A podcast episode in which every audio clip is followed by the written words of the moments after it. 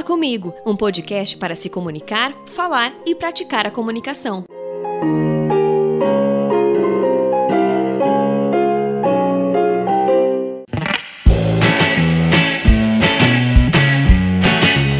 Hey, internauta! Seja bem-vindo ao segundo episódio do podcast Fala Comigo. Eu sou Lilian Geraldini, comunicadora, e vamos falar sobre comunicação, claro essa danadinha que tanto nos auxilia, mas pode gerar alguns tropeços também no nosso dia a dia. Aliás, como está a sua comunicação neste momento de pandemia? Eu gostaria de saber e te propor o desafio de você fazer uma reflexão sobre a sua comunicação. Pense como está o seu poder de comunicação, o seu ato de comunicar neste momento. Está prejudicada? Em termos profissionais, com a família, com os amigos.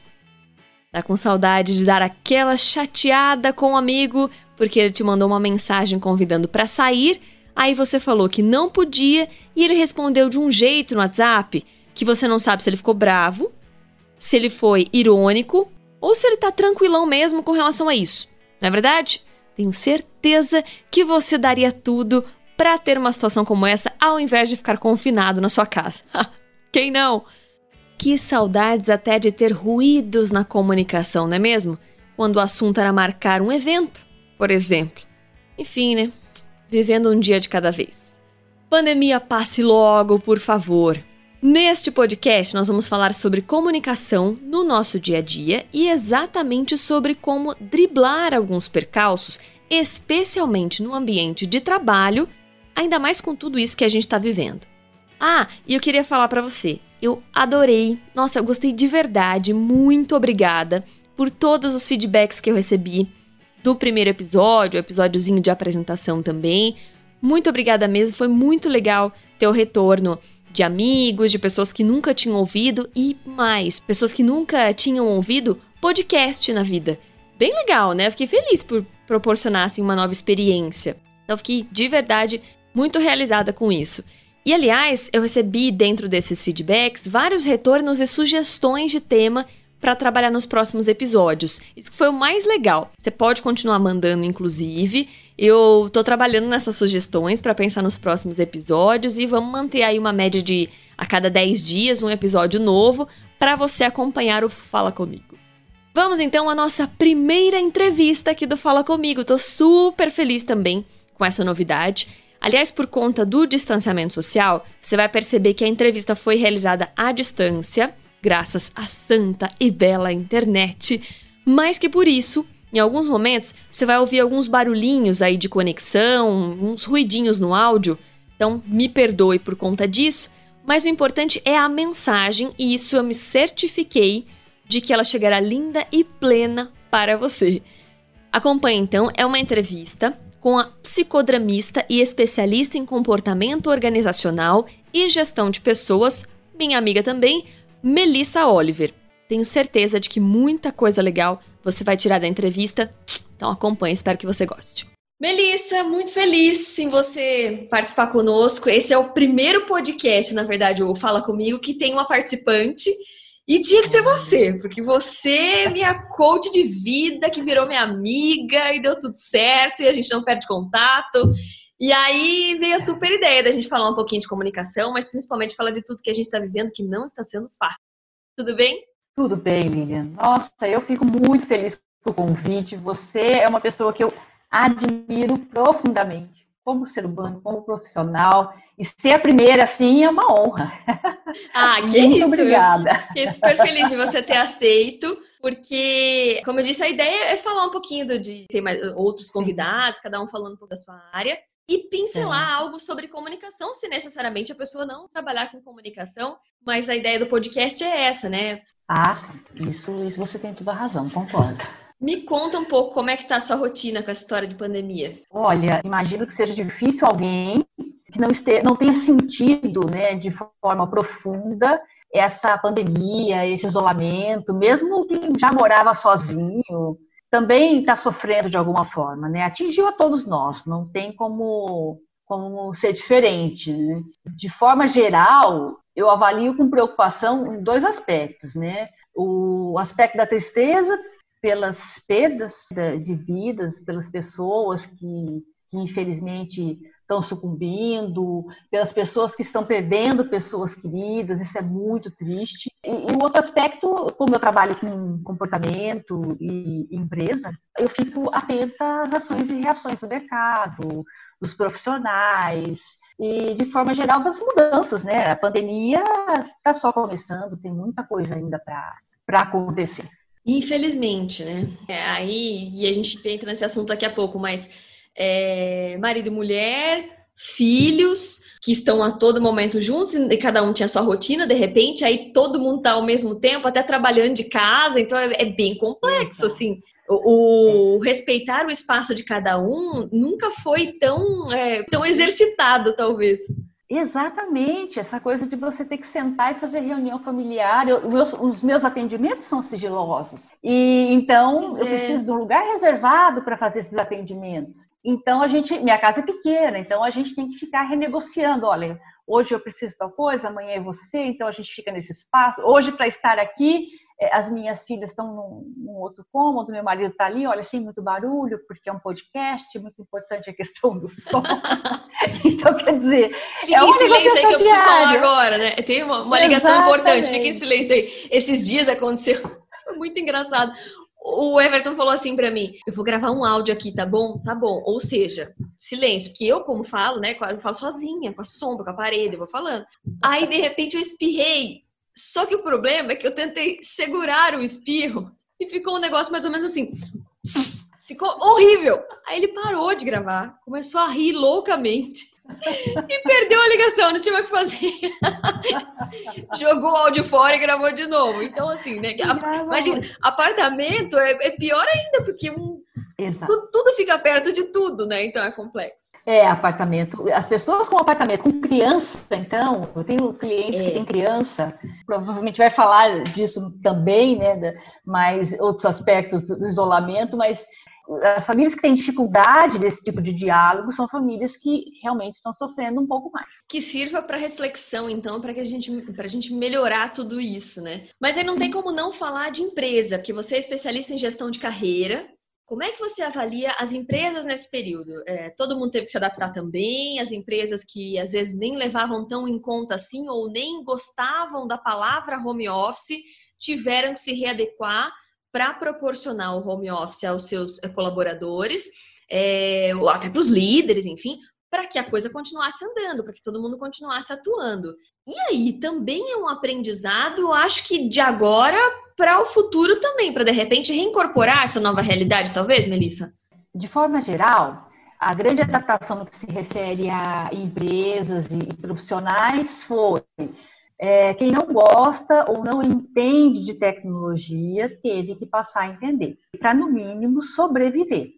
É. Sobreviver ao seu emprego, sobreviver ah, pela sobrevivência da sua empresa, é, para quem é informal, prestador de serviço, enfim, a tecnologia passou, o computador, né, a internet passou a ser a, a ferramenta. Antes a era ferramenta. uma das ferramentas. Quem não gostava de home office, pessoas mais agitadas, é, que tem mais facilidade de comunicação pessoalmente, ter que ficar sentado numa cadeira, na frente de um computador. Então, é, as adaptações vão variar de acordo com, com a empresa, de acordo com o segmento e de acordo com o perfil. E foram muitas. E revelou muitas coisas, né? Inclusive o quanto que o nosso país é desigual no acesso à tecnologia é. para pessoas físicas e para pessoas jurídicas.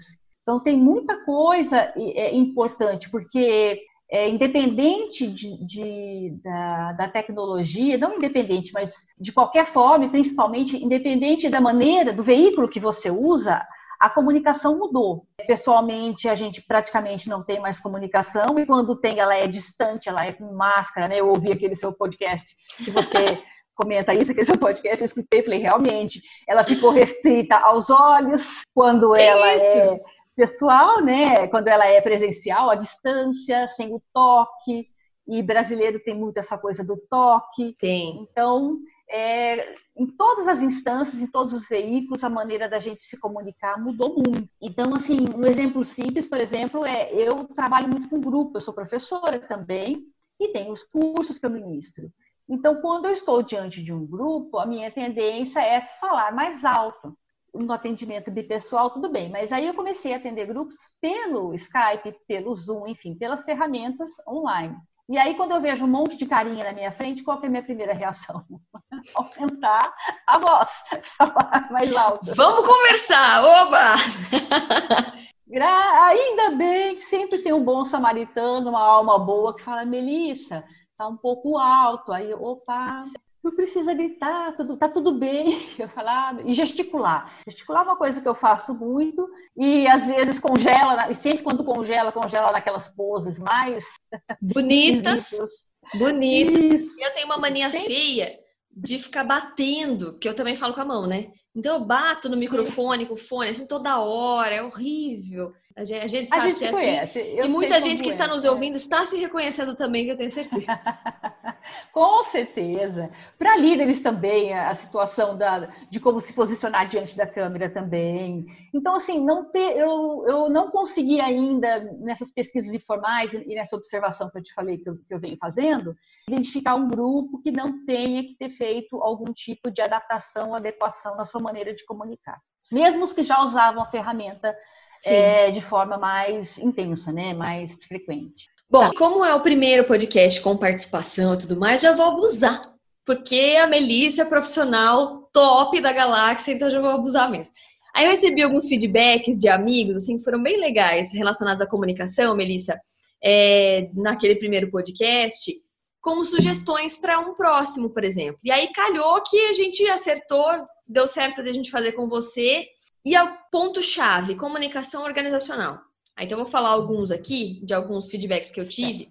Uma dúvida da minha amiga Lilian.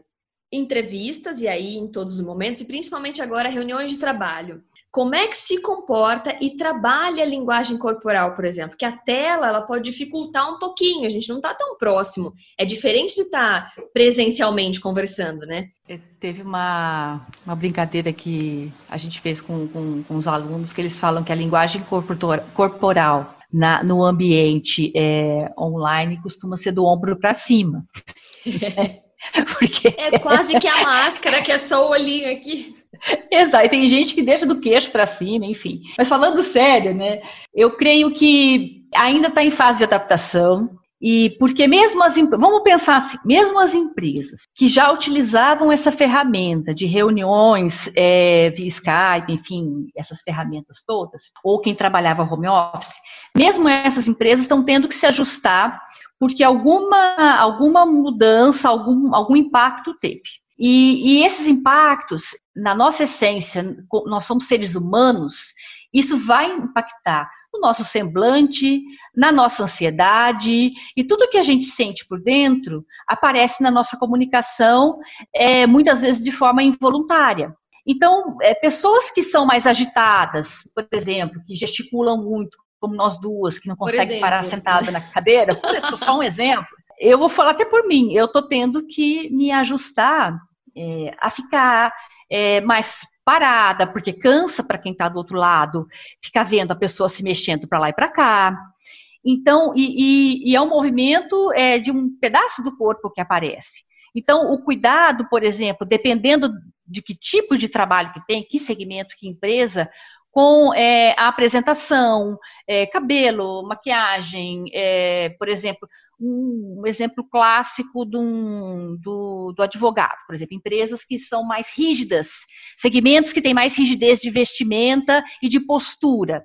É, ele não vai se apresentar numa audiência online, por exemplo, com a barba por fazer o cabelo despenteado ele vai ter que ter o mesmo rigor de postura e de vestimenta, pelo menos do ombro para cima, quando ele estiver no online. Mas já algumas empresas que tinham uma postura e uma vestimenta um pouco mais rígida no pessoal, no presencial, no online, elas deram uma afrouxada. Isso, isso aconteceu bastante. Então, assim, agora é, a questão é entender como está sendo, o que significa para essa empresa essa, essa mudança.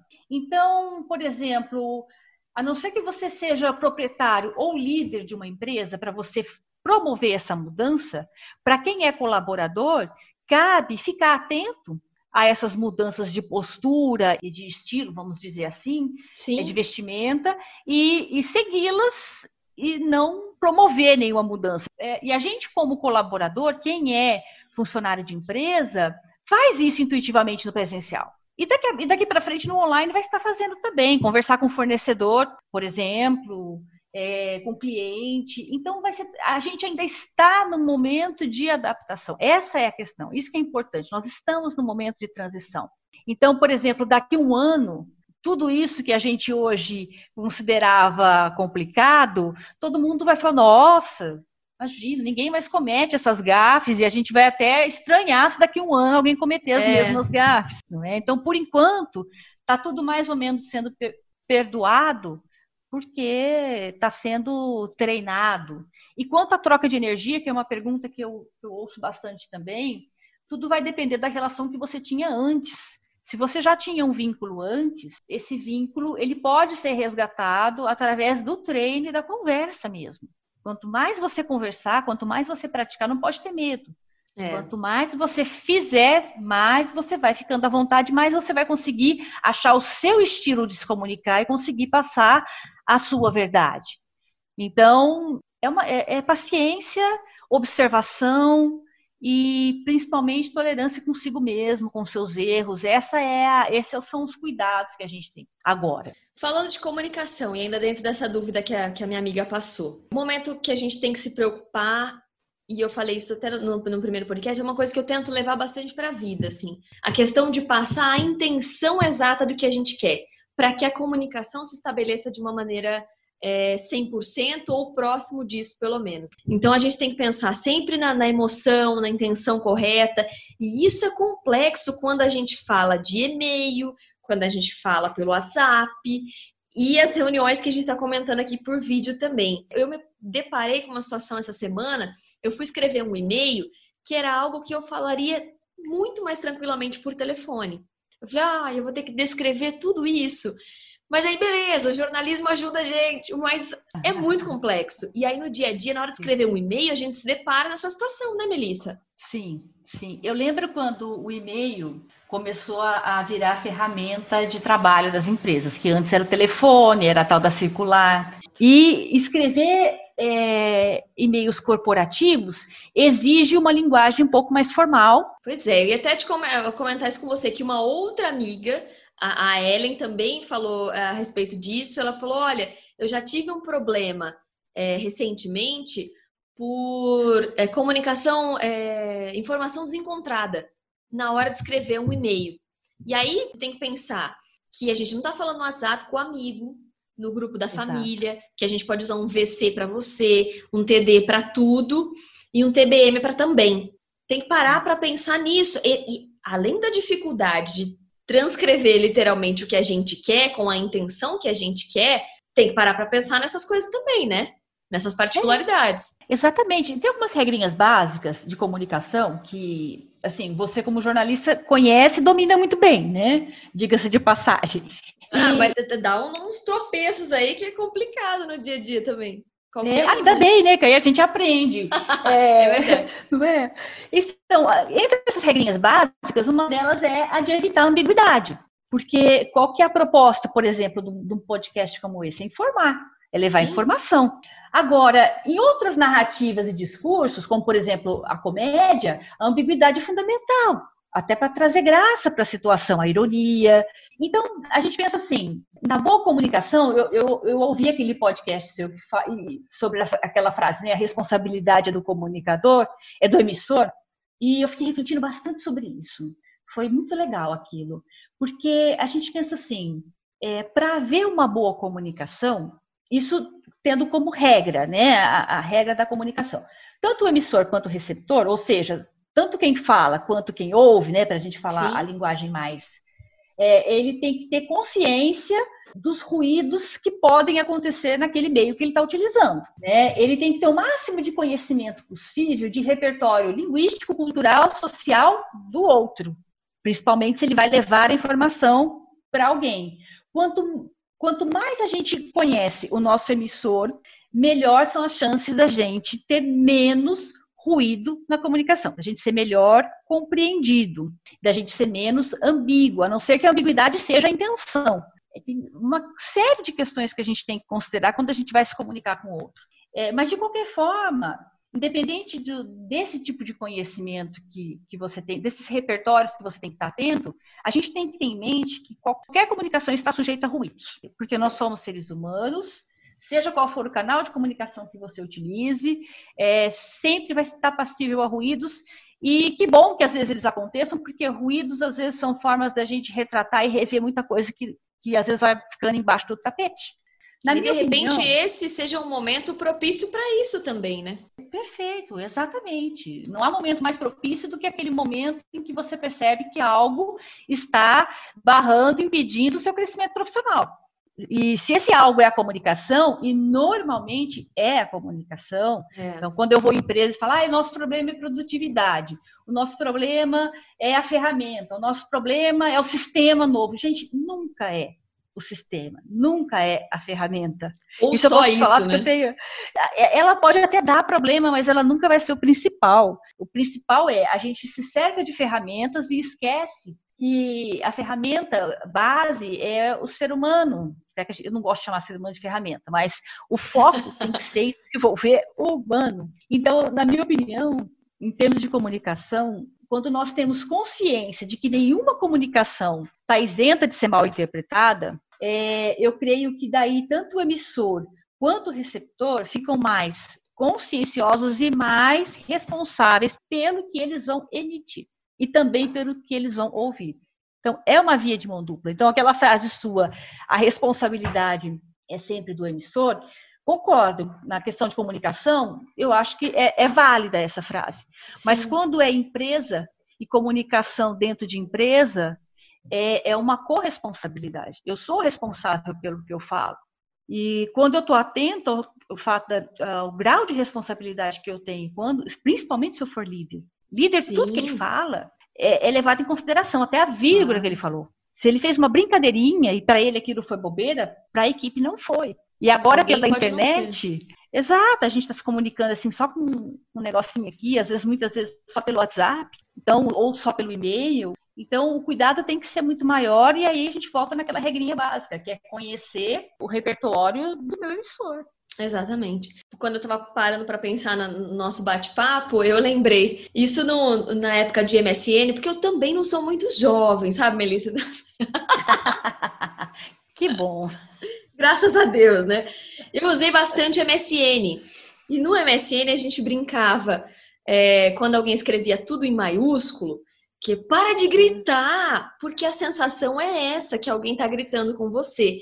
Então, também acho que vale a dica de é, evitar o e-mail tudo em caixa alta, né, em letra maiúscula, no e-mail, no caso, como a gente está dizendo, mas no WhatsApp também, na hora de mandar essa, esse tipo de mensagem, porque pode soar diferente. Olha, é, é, é, a entrelinha, né? É ler a entrelinha mesmo e evitar esse tipo de, de possibilidade de ruído, como você disse. É, evitar caixa alta, evitar excesso de figurinhas, que às vezes pode passar um grau de informalidade que não existe naquela comunicação. Evitar excesso de abreviações, que às vezes a gente usa com amigos. Então, as, os grandes problemas com o WhatsApp, o WhatsApp não é a sua fala ainda. Hoje a gente usa, pode, na época ainda não tinha o recurso de áudio, né? Mas quando você vai enviar por escrito, se é a trabalho, tem que ter alguns cuidados sim, porque lembre-se, é trabalho. Então, existem algumas regras e padrões é, de trabalho que, dependendo do seu emissor, não vão ser aceitos. Vai pegar mal para você. É. A gente ficaria aqui conversando, tipo, três dias seguidos, porque a gente quase não é, não gosta de falar, esse tipo de coisa, mas caminhando para o fim, prometo. Super legal esse bate-papo, sempre um grande aprendizado ah, falar com, com a Melissa. Dentro do seu escopo de trabalho, que é falar bastante de inteligência emocional, trabalhar gestão de carreira, mas você usa bastante a questão da empatia. E aí o Bruno, que é meu amigo de faculdade, o Bruno Armelin, também mandou uma sugestão para a gente conversar uh, sobre comunicação uhum. não violenta, que está super em alta, super na moda Sim. esse termo, né? Que nada mais é do que aquela que exatamente não agride, não julga e sim proporciona relacionamentos interpessoais saudáveis, né, baseados no respeito mútuo. O que, que você diria a respeito desse tema? Como melhorar isso especialmente nesse período que a gente está vivendo? Um dos pilares da comunicação não violenta, né, dessa, da, da, teoria do Marshall, que é muito interessante, a história do Marshall é muito interessante, inclusive vale a pena ler, fica aqui a dica, né, não só o livro que ele escreveu, mas por que, que ele começou a trabalhar com comunicação violenta, é muito bacana, fica a dica aí para quem quiser conhecer um pouco mais. É, um dos pilares é a empatia, e a empatia é uma palavra que se fala tanto que eu acho que ela ficou banalizada demais. E assim, o ponto vamos pensar assim o oposto. O ponto nevrálgico da comunicação violenta é justamente o fato do emissor desconsiderar completamente o seu receptor. Ele não está nem aí com quem ele está falando, ele não tem troca alguma. Ele, ele está somente agredindo. Por que, que ele está agredindo? Segundo os conceitos da, da comunicação não violenta e também é, do psicodrama, que é a linha que eu uso, que tem muita coisa convergente aí, é, a agressão é uma necessidade não atendida. Né? Então vamos lá. A maioria das vezes, é, a gente vê muito isso nas redes sociais, está muito latente. As pessoas estão sofrendo, muitas vezes elas têm muito pouca ou nenhuma habilidade de autoavaliação, de autoconhecimento, de entender o que é que está acontecendo ali dentro. Aí vai acumulando uma série de ressentimentos, de tristeza, de raiva, de situações mal resolvidas. E a primeira pessoa que a contrariar vai receber tudo isso, independente de quem seja, se ela gosta ou não gosta. Então, a agressão é a forma mais primitiva de defesa que a gente tem. Então, agredir muitas vezes é um ato de defesa, é um ato de, de pessoas que não têm recursos, que no caso é o da fala. Ela é não tem recursos. É, descontar no outro, né? É, é, mais do que descontar no outro. É não cabe dentro de mim, e a pessoa desconta, inclusive, nela mesma, porque ela está se prejudicando. Então, ela não prejudica só o outro quando ela faz isso, ela prejudica ela em primeiro lugar. Então, quando eu vejo pessoas muito agressivas, muito violentas na fala, e às vezes alguém faz algum comentário, olha essa pessoa fazendo isso com o outro, falando aquilo, eu falei, imagino que ela não deve fazer com ela mesma, porque ela também se agride, ela não está feliz, ela não está bem, ela, ela e tem umas, claro, tirando as, as patologias, né? Mas a pessoa não está bem se ela está numa situação assim. Então, tanto a comunicação violenta como o fanatismo tem no seu cerne uma série de. É uma espécie de canalização de raiva e de muita coisa é, acumulada ali dentro que não teve vazão através de uma expressão correta de fala e de sentimentos. Então, é, a metodologia da comunicação violenta trabalha esse expressar de sentimentos. É, no psicodrama, a gente tem o que a gente chama de educação emocional. É uma espécie de alfabetização emocional, vamos dizer assim, em que a gente trabalha estratégias para treinar o uso das emoções na forma de se expressar. Porque às vezes a pessoa não sabe dizer aquilo. Então, ela se sente tão acuada, tão impotente, que ela agride. Então, não é só uma questão da pessoa ser mau caráter, ou dela ser isso, dela ser aquilo. Às vezes é uma questão dela, a vida inteira, não ter conseguido se expressar sofreu muito por isso e não consegue, por não por ter sofrido tanto, foi mais coisa que ela acumulou, mais violência que ela acumulou, e a única maneira que ela consegue se relacionar é através da violência. Ela não conheceu outro canal de comunicação. Então, em alguns casos mais graves, realmente, mais graves não, mais agudos, talvez terapia é o caso, outros concursos e oficinas dá para ir se organizando, mas é algo que tem que passar por um processo de transformação. Não adianta você chegar para uma pessoa que se comunica de forma violenta e falar você está sendo agressivo. Você vai deixar ela mais agressiva ainda. É. Porque isso é um treino, isso precisa de treino e de tempo para ser aprimorado. E vale a autorreflexão, né? Como a gente está falando do, do, do, que a gente pode fazer para se auto-auxiliar, né? Para se auto-ajudar nesse aspecto vale a gente refletir. Será que naquele momento, com aquele colega de trabalho, eu não fui dessa forma? Será que eu não devolvi, de repente, a agressão que eu respondi, que, que eu recebi e não precisava disso? Eu podia mostrar que eu, comigo não funciona dessa forma, né? É alguma, alguma maneira dessa, né? É, acho que deixa assim, como dica, uma frase que eu tenho na minha cabeceira, assim, de um escritor americano dos anos 70, que ele falava assim: a gente ensina melhor aquilo que a gente mais precisa aprender. Então, é, para a gente tomar cuidado com essa coisa de, ai, faça isso, faça aquilo, de ficar dando muita conselhos e interferindo e se colocando como muito sabe tudo, porque às vezes aquilo que você fica repetidamente falando para as pessoas e apontando o dedo para as pessoas é algo que você também tem e não percebe. É, e não percebe. Então, é exatamente isso que você falou é perfeito. Ainda bem que você fez essa colocação é uma autoavaliação, porque todos nós temos um animal ferido dentro da gente. Ah, ou vários, né? Se é gente, é isso. E para finalizar, a Melissa trouxe dicas de como lidar com tudo isso e de que forma utilizar toda essa loucura que a gente está vivendo para melhorar enquanto pessoa e profissionais no futuro. A dica para lidar com esse cenário futuro, ela é, ela é a mais antiga de todas, ela ainda não mudou porque ela é, é, aquela que nos salvou, vamos dizer assim, que deixou, que fez com que o Homo sapiens tivesse evoluído porque a gente é hoje, se é que a gente pode chamar de evolução em alguns aspectos, enfim.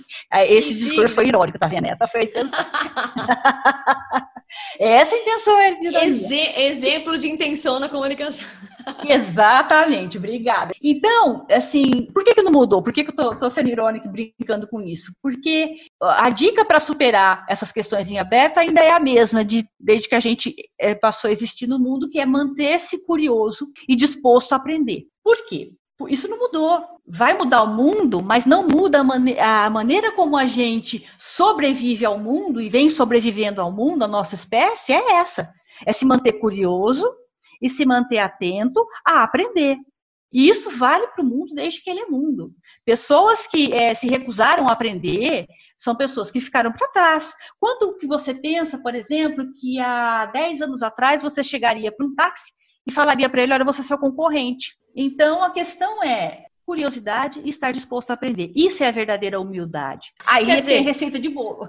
Tem. É a mente aberta e a, a, adaptação, a readaptação, a adequação, a readequação e assim vai, né? Porque a gente nunca para de mudar e talvez seja essa a grande graça de tudo. Sim. Não é verdade? Eu, eu acho, eu, eu concordo. Eu acho que a grande graça da vida é a gente estar tá aprendendo com ela e revendo coisas e mudando, enfim, e dando sentido para outras vidas e prestando atenção em outras vidas além da nossa, né? Eu acho que isso é, é isso é viver. Melissa, eu gostei demais do nosso bate-papo. Para variar, aprendi pra caramba. Vou anotar no meu, nos, nos meus né, caderninhos aqui para ficar para sempre, porque muito aprendizado hoje. Só agradecer a sua disponibilidade, o fato de você participar e trazer tanto conhecimento para todo mundo que está ouvindo aqui. Eu tenho certeza que todo mundo gostou, vai gostar, vai comentar e tudo mais. E aí numa próxima a gente se fala de novo, porque eu quero ter sempre você comigo aqui. Ah, Lilian, você sabe que você pode contar comigo sempre, porque eu sou sua fã. Ah, e sou fã do seu podcast, já, se, já ouvi os outros dois e vou continuar ouvindo todos. E, Ai, nossa, estou muito feliz. O podcast é sua cara, comunicação é sua cara. Eu tenho uma admiração muito grande pela maneira que você se comunica. Um dia eu chego perto de fazer isso, como do jeito que, que isso, faz. imagina! muito obrigada. Eu estou muito feliz de estar aqui. Trocar com você é sempre muito legal. Muito obrigada. Ah, eu também adoro. A gente tem que fazer um projeto juntas ainda. Eu, eu creio ah, nisso, ah, tá vendo? Né? Eu também, eu também. Então, eu vamos também. Lá. Vamos trabalhar para isso. Melissa, um beijo, muito obrigada. Um beijo, um beijo, Liana. Bem legal, né? Muitas dicas, com certeza, uma delas vai se encaixar aí no seu dia a dia, acredito nisso.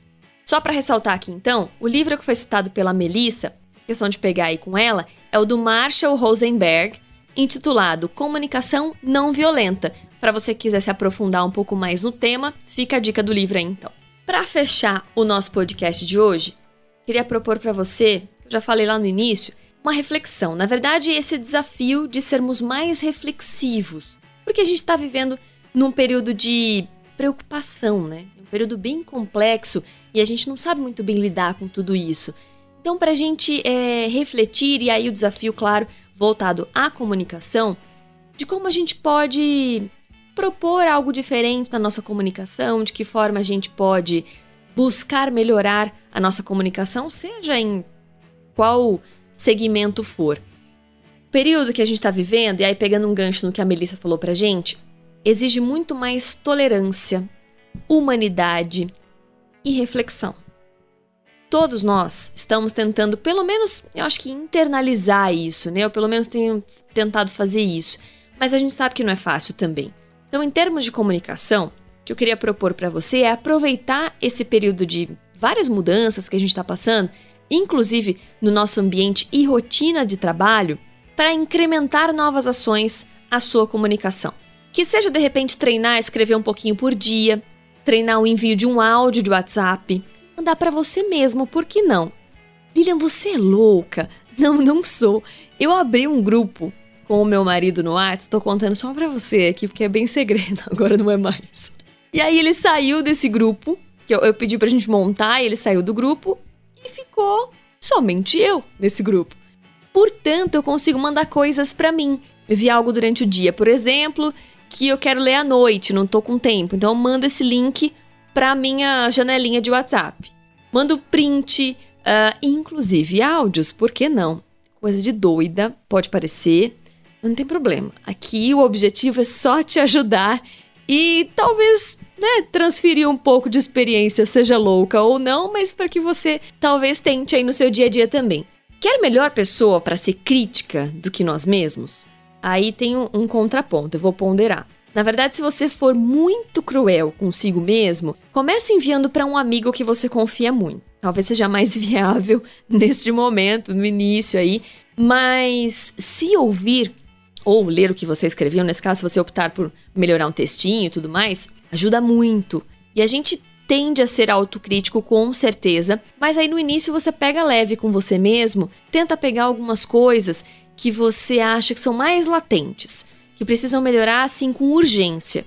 E aí você vai trabalhando devagarzinho para que a sua comunicação possa melhorar. Ou de repente, você cria o seu próprio método. Não tem problema. Tô dando uma dica aqui, que é essa coisa meio louca, mas é uma dica, que é uma coisa que, que eu faço, já fiz muito, continuo fazendo. Algo que eu incorporei, por exemplo, é que antigamente eu escrevia e-mails e às vezes não, não relia, ou lia pelo menos uma vez, sei lá, antes de enviar. Hoje eu criei é, esse hábito já faz algum tempo que eu incorporei esse hábito no meu dia a dia, porque sempre escapa alguma coisa e a gente pode sempre melhorar uma vírgula e vírgula, qualquer dia a gente fala disso no podcast, faz total diferença. Aquela coisa que eu falei lá no início, de intenção, de poder passar exatamente o que você quer para o seu receptor, toda a diferença. A vírgula, atenção, cuidado e vamos usufruir das vírgulas. Então pratique a sua comunicação. Aproveite esse momento para isso. Eu ouvi essa semana, numa aula que eu estava assistindo da pós, eu estou estudando marketing, mas é, especificamente tive uma aula de comunicação que eu fiquei apaixonada. E me marcou muito, assim, que a professora falou. A comunicação é algo que vem de dentro da gente. E é verdade. Tem gente que fala bonito, mas não se comunica de verdade. Já parou para pensar nisso? Aliás, eu tenho certeza que você vai lembrar de alguém, talvez. Aquela pessoa que fala, tem uma baita postura para falar, mas você percebe que não é dela Parece alguma coisa ensaiada? E acontece muito isso. Então, que nesse desafio você busque tentar melhorar a sua comunicação, mas essa comunicação que vem de dentro, para ser alguma coisa bem natural. Porque as pessoas tendem a se aproximar, e isso é muito real no mundo digital, muitos especialistas falam isso. Por que, que a gente segue alguém no Instagram? Por que, que a gente segue, é, se inscreve, e começa a acompanhar um canal no YouTube? Principalmente as novas gerações. Faça uma enquete, por exemplo. Faço isso sempre com os meus sobrinhos e acabo acompanhando o que eles estão vendo, pergunto sempre para eles. Aliás, o meu sobrinho uma vez me falou: Tia, por que, que você assiste TV? Eu falei, nossa, Giovanni. Aliás, o Giovanni que, que fez a trilha do piano aqui, né, que vocês acompanham no comecinho e no fim dos podcasts. Eu falei, ué, sei lá, porque eu gosto de TV, eu acompanho. Eu gosto de filme, eu gosto de ver Netflix, por exemplo. Ele falou, ai, sei lá, eu não gosto. Eu falei, nossa, mas por quê? Ele falou, porque tudo que eu preciso tá no YouTube. Tudo que eu gosto tá no YouTube. E eu comecei a refletir. Eu falei, se a geração dele, isso ele me falou quando ele tinha uns 16, hoje ele tem 18, pensa dessa forma, a gente também tem que abrir a mente para certos pontos, como a Melissa falou, para que a gente no futuro acompanhe determinadas coisas, né? Vamos pensar dessa forma. E por que, que eles acompanham tanto o YouTube e alguns youtubers em específico? Porque eles se identificam. Porque o youtuber é aquele que mostra o dia a dia, que mostra o que ele está fazendo. Nem todos, claro, mas muitos deles abrem a casa, abrem a realidade e a gente, desde que o mundo é mundo, quem não gosta de saber da vida das celebridades, hein? Sempre a gente gosta de uma fofoquinha, sites de fofoca, tem programa de fofoca hoje que dá uma super audiência ainda, porque as pessoas gostam de saber como a, os artistas, no caso, são por trás das câmeras. Então, por que não incorporar só, claro, guardadas as devidas proporções, que a gente está falando de naturalidade? As pessoas gostam de saber como a gente é internamente. E na comunicação a gente pode incorporar isso. Vamos pensar. Eu fico por aqui. Em alguns dias tem mais um episódio do Fala Comigo para você acompanhar, então eu espero realmente que você tenha gostado. Se você também quer falar comigo, é só procurar por Lilian Geraldini no Facebook, no Instagram, LinkedIn ou mandar um e-mail para falacomigopodcast@gmail.com. Fala comigo podcast, tudo junto, gmail.com. Se você curtiu também, indique para um amigo seu. Eu vou ficar muito feliz em ter mais ouvintes aqui no Fala Comigo. Até a próxima, valeu!